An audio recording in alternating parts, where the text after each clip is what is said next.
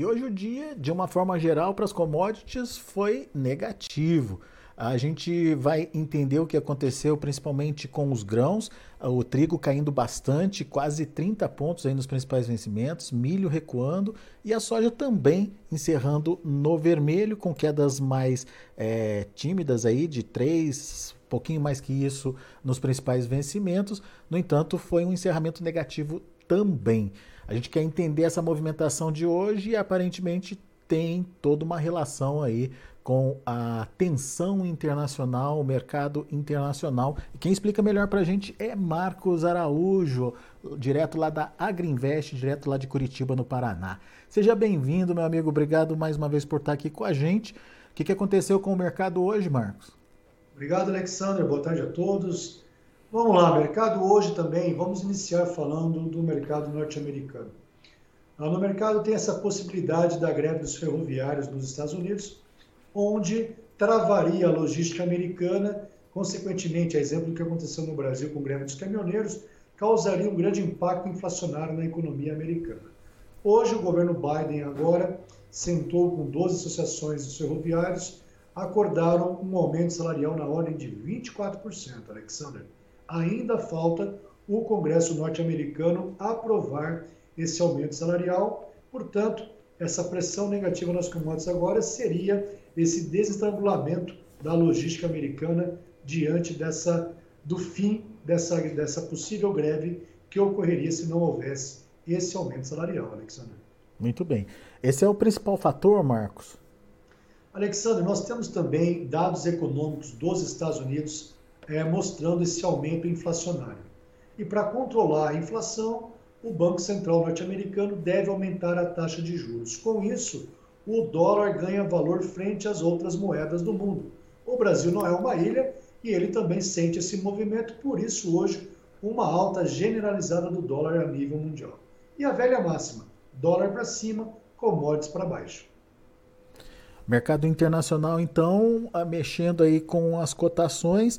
Agora, tem mais tensão aí no mercado, não tem, é, Marcos? Questão da, da, desse encontro do Putin com o Xi Jinping, a questão do, do, do corredor de exportação, enfim.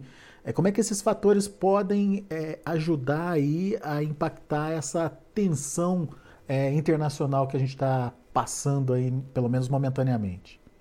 Alexandre, além disso também, uh, o Congresso americano aprovando uma ajuda financeira, praticamente aí, a grosso modo, na ordem de quase 6 bilhões de dólares, em ajuda financeira para armamento e equipamentos bélicos para Taiwan.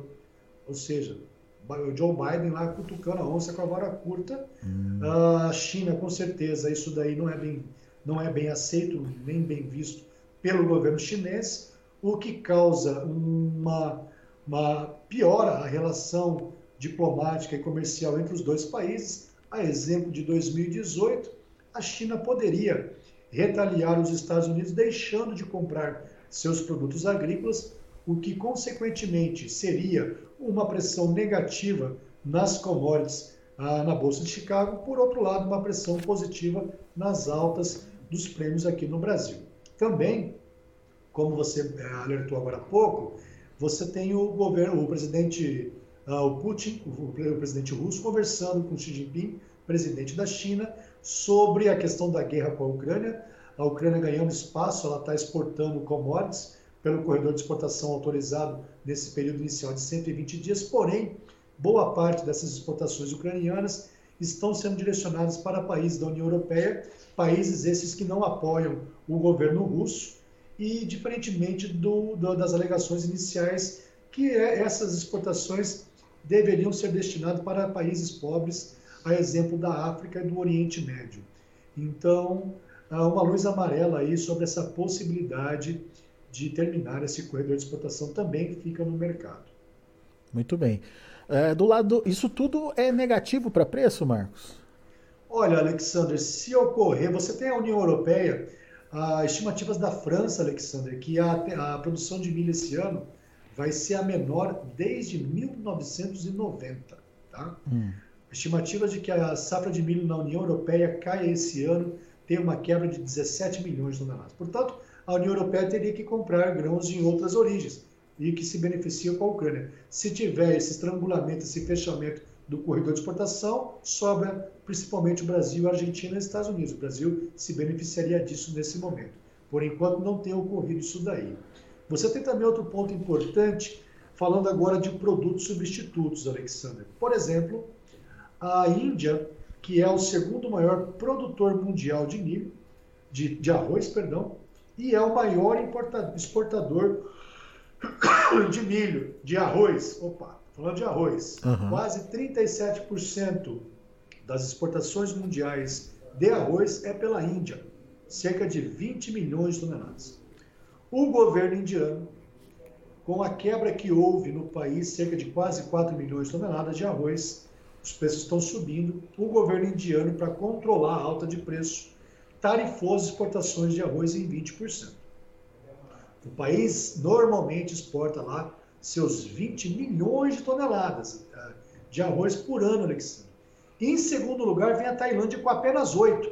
Então imagina 12 milhões a menos. Depois você tem o Vietnã com 7 milhões. Portanto, se houver uma redução de 5 milhões de toneladas no programa de exportação indiano, uau, isso aí causa uma grande ruptura no supply chain, porque vários outros países exportadores não têm esse excedente para atender essas exportações. Em quarto lugar vem o Paquistão. E o Paquistão tem sofrido com enchentes uh, terríveis no país, né? Então o arroz é a próxima commodity aí que deve ser o líder de mercado. E daí a gente se pergunta, né, Marcos, o que, que tem a ver o arroz com o preço da soja no final das contas? Boa. Por isso é importante, quando a gente negocia commodities, nós temos que entender uh, os produtos substitutos. Por exemplo, o arroz é uma fonte de dieta dos humanos. A África consome muito arroz também. Se o arroz está muito caro, vamos buscar, por exemplo, uma alternativa que é o cuscuz, que vem do milho. Aí sobra o preço do milho. Se nós pegarmos os preços correntes agora na Bolsa de Chicago para 2023, o produtor americano plantando milho ano que vem, numa condição climática normal, ele lucra 266 dólares por acre, é, por hectare, já falando em hectare. Na soja, ele ganha 106 dólares apenas. Portanto, se planta milho, ele ganha 160 dólares a mais. A alta do milho faz com que o produtor americano plante mais milho e diminui a área de soja. Portanto, nessa alta de preço, a soja não pode ficar para trás, porque senão ela perde muita área de plantio. Perdendo a área de plantio, o preço tem que subir. Ou seja, é, tem a questão da, da, falta do arroz, que pode ser suprida pela é, oferta de milho, daí o milho atrai a produção, atrai o produtor, vai plantar mais, derruba o preço da soja, obrigatoriamente o preço da soja tem que reagir para conquistar produtores e é, manter aí a oferta no a área de soja e o preço na bolsa ele tem que subir ao ponto, a gente fala de comprar a área de plantio, né? que é uma das funções dos contratos futuros em bolsa. Perfeito. Tudo isso interligado, portanto, trazendo um aspecto mais positivo para os preços, então. É, agora, isso precisa acontecer ou isso já está no radar, já está acontecendo, Marcos? Essa, Desculpa, é, aconteceu o que, Alexandre? Essa questão da. Desculpa, da, da Índia, da redução das exportações aí. Já está acontecendo, já é uma realidade, tá? Isso já é uma realidade. Você tem outros países aí. Uh, você tem, por exemplo, você tem hoje no mercado uma concorrência muito forte com o óleo de soja. A Indonésia, que é o maior produtor mundial do óleo de palma, diminuindo as suas cotas de exportação para ganhar mercado, e na Malásia aumentando as cotas de exportação para reter, para manter o preço interno. Então você vê hoje no mundo essa questão da segurança alimentar muito forte, né? E os países se defendendo na medida do possível para poder tentar controlar essa alta de alimentos. É preocupante a crise alimentar e a segurança alimentar não está resolvida para 2023, Alexander. Você tem hoje uma produção de nitrogenados na, na União Europeia é, inviabilizado pelo alto preço do gás natural. Tá? Está logo mais começando o outono na Europa. Você tem, portanto, o mundo está mais ou menos forçando uma crise econômica, Alexander, hum. para que retraia a demanda a fim de segurar os preços. Tá? Porque se nós estivermos em, condição, em condições. E você teve agora essa semana, por exemplo, o Departamento de Climatologia da Austrália confirmando o terceiro laninha consecutivo. Vamos bater na madeira aí para que não aconteça. Deus o livre guarde aqui, porque o sul do Brasil, Paraguai, Argentina e Mato Grosso do Sul partes do Paraná sofrem barbaridade aí com a minha, né? É, no ano passado a gente viu o prejuízo que isso trouxe, né, Marcos? É terrível. Mais de então, 30 milhões vamos aí tomar de... cuidado, isso é preocupante, por mais que nós... O Brasil agora, você tem o um mercado aí, você está tendo a Conab, é, é oportuno que a Conab tem feito essas revisões diárias do plantio no Brasil. Não sei se vocês acompanharam, mas a Conab fez nesse último levantamento da safra 21-22, Alexandre, hum. ela trouxe um aumento no nosso último relatório, olha só, em 450 mil hectares a área de soja plantada no Brasil. Tá? Você está tendo um trabalho da ProSoja, alguns estados revisando por imagens de satélite a área plantada no Brasil, por exemplo, Mato Grosso do Sul chegou-se a uma área plantada maior em 200 mil hectares, e eu particularmente acredito ainda que tem espaço para mais um milhão de hectares, porque quando você acompanha o quadro de oferta e demanda no Brasil de soja, seria produtividades bem elevadas para justificar a produção daquilo lá. Portanto, eu acho que a área no Brasil uh, realmente deva ser um milhão a mais do que a Conab estima.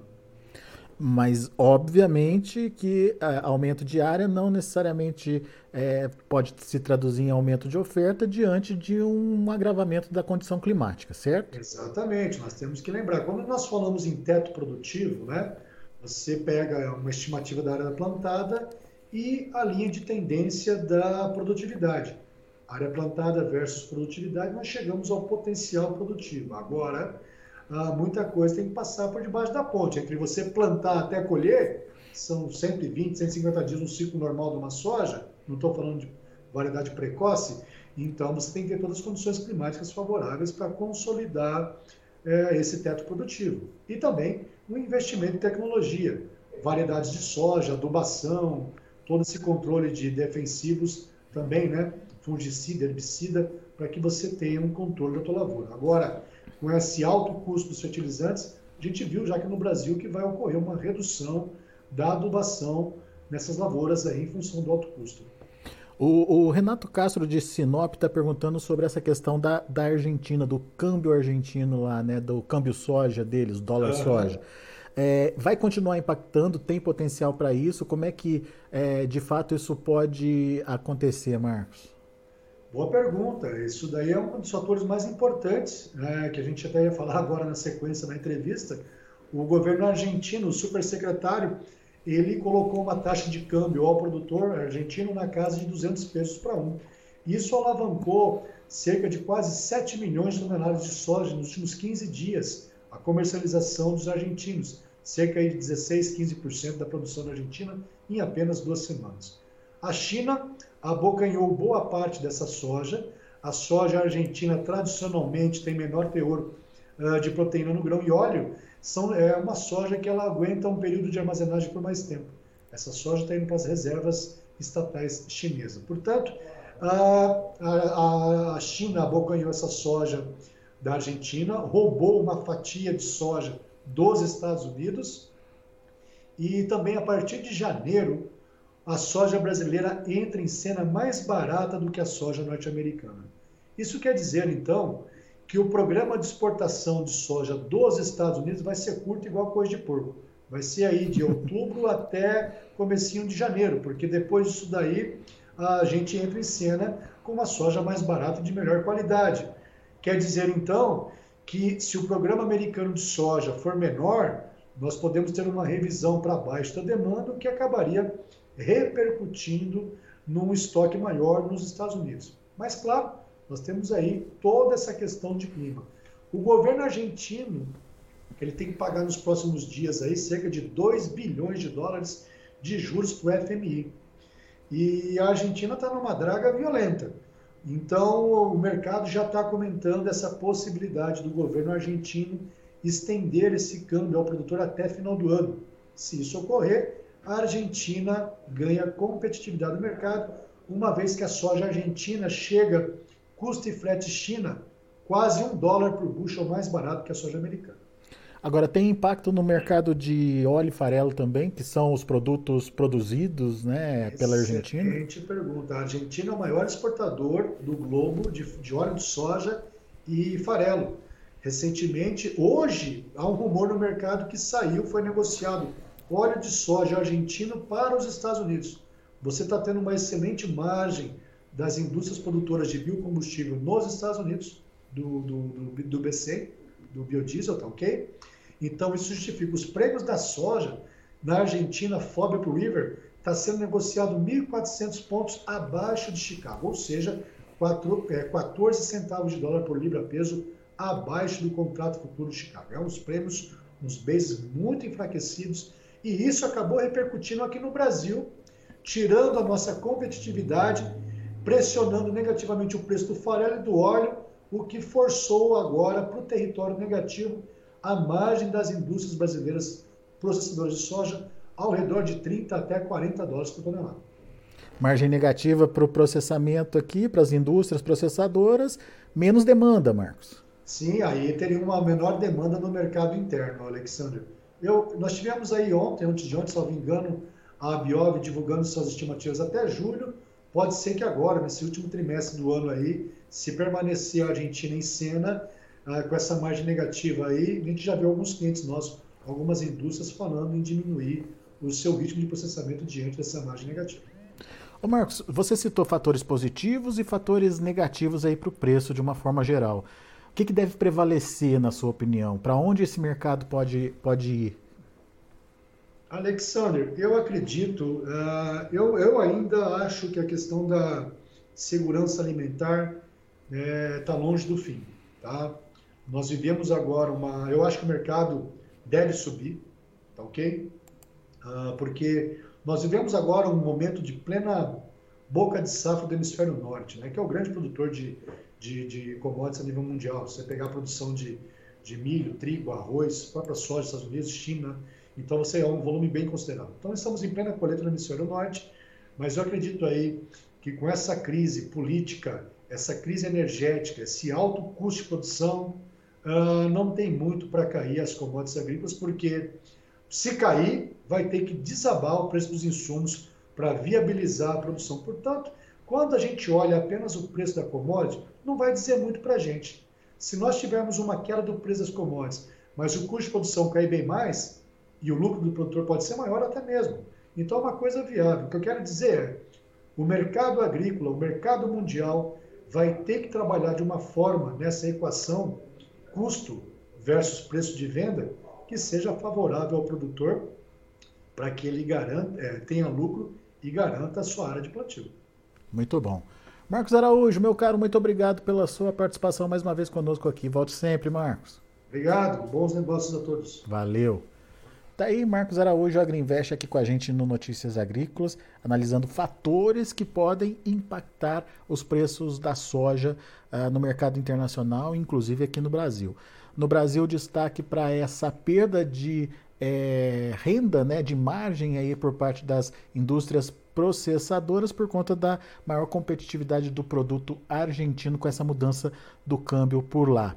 É, isso é, trouxe uma margem negativa que no final das contas pode significar aí é, uma menor demanda pela soja nesse resto do ano, que pode ser um complicador para quem tem soja ainda na mão.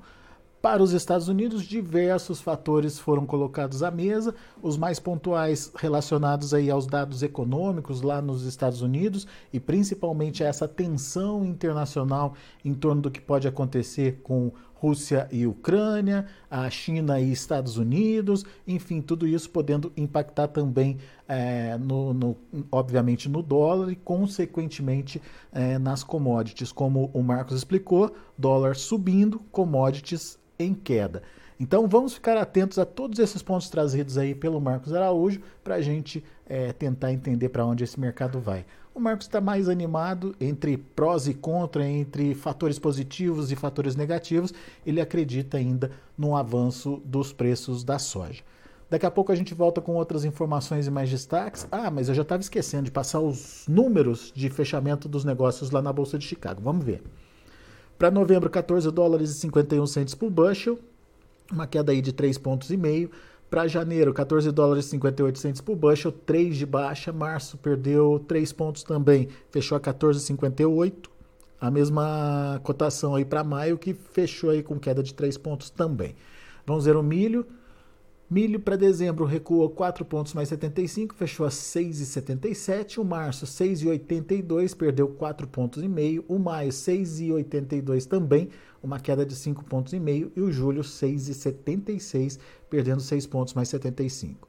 E para finalizar o trigo, trigo hoje perdeu bem. Dezembro 8 dólares e 45 centos por bushel, 27 pontos mais 25 de queda. É, março perdeu 27 pontos e meio a 8 dólares e 60, o maio 8,69, 27 pontos e meio de queda também, e o julho fechou com queda de 29 pontos e meio a 8 dólares e 60 centes, portanto o, o trigo bastante pressionado lá em Chicago hoje. A gente vai ficando por aqui, agradeço muito a sua atenção e a sua audiência. Notícias Agrícolas, 25 anos ao lado do produtor rural. Participe das nossas mídias sociais no Facebook Notícias Agrícolas, no Instagram, arroba Notícias Agrícolas e em nosso Twitter, arroba Notiagre.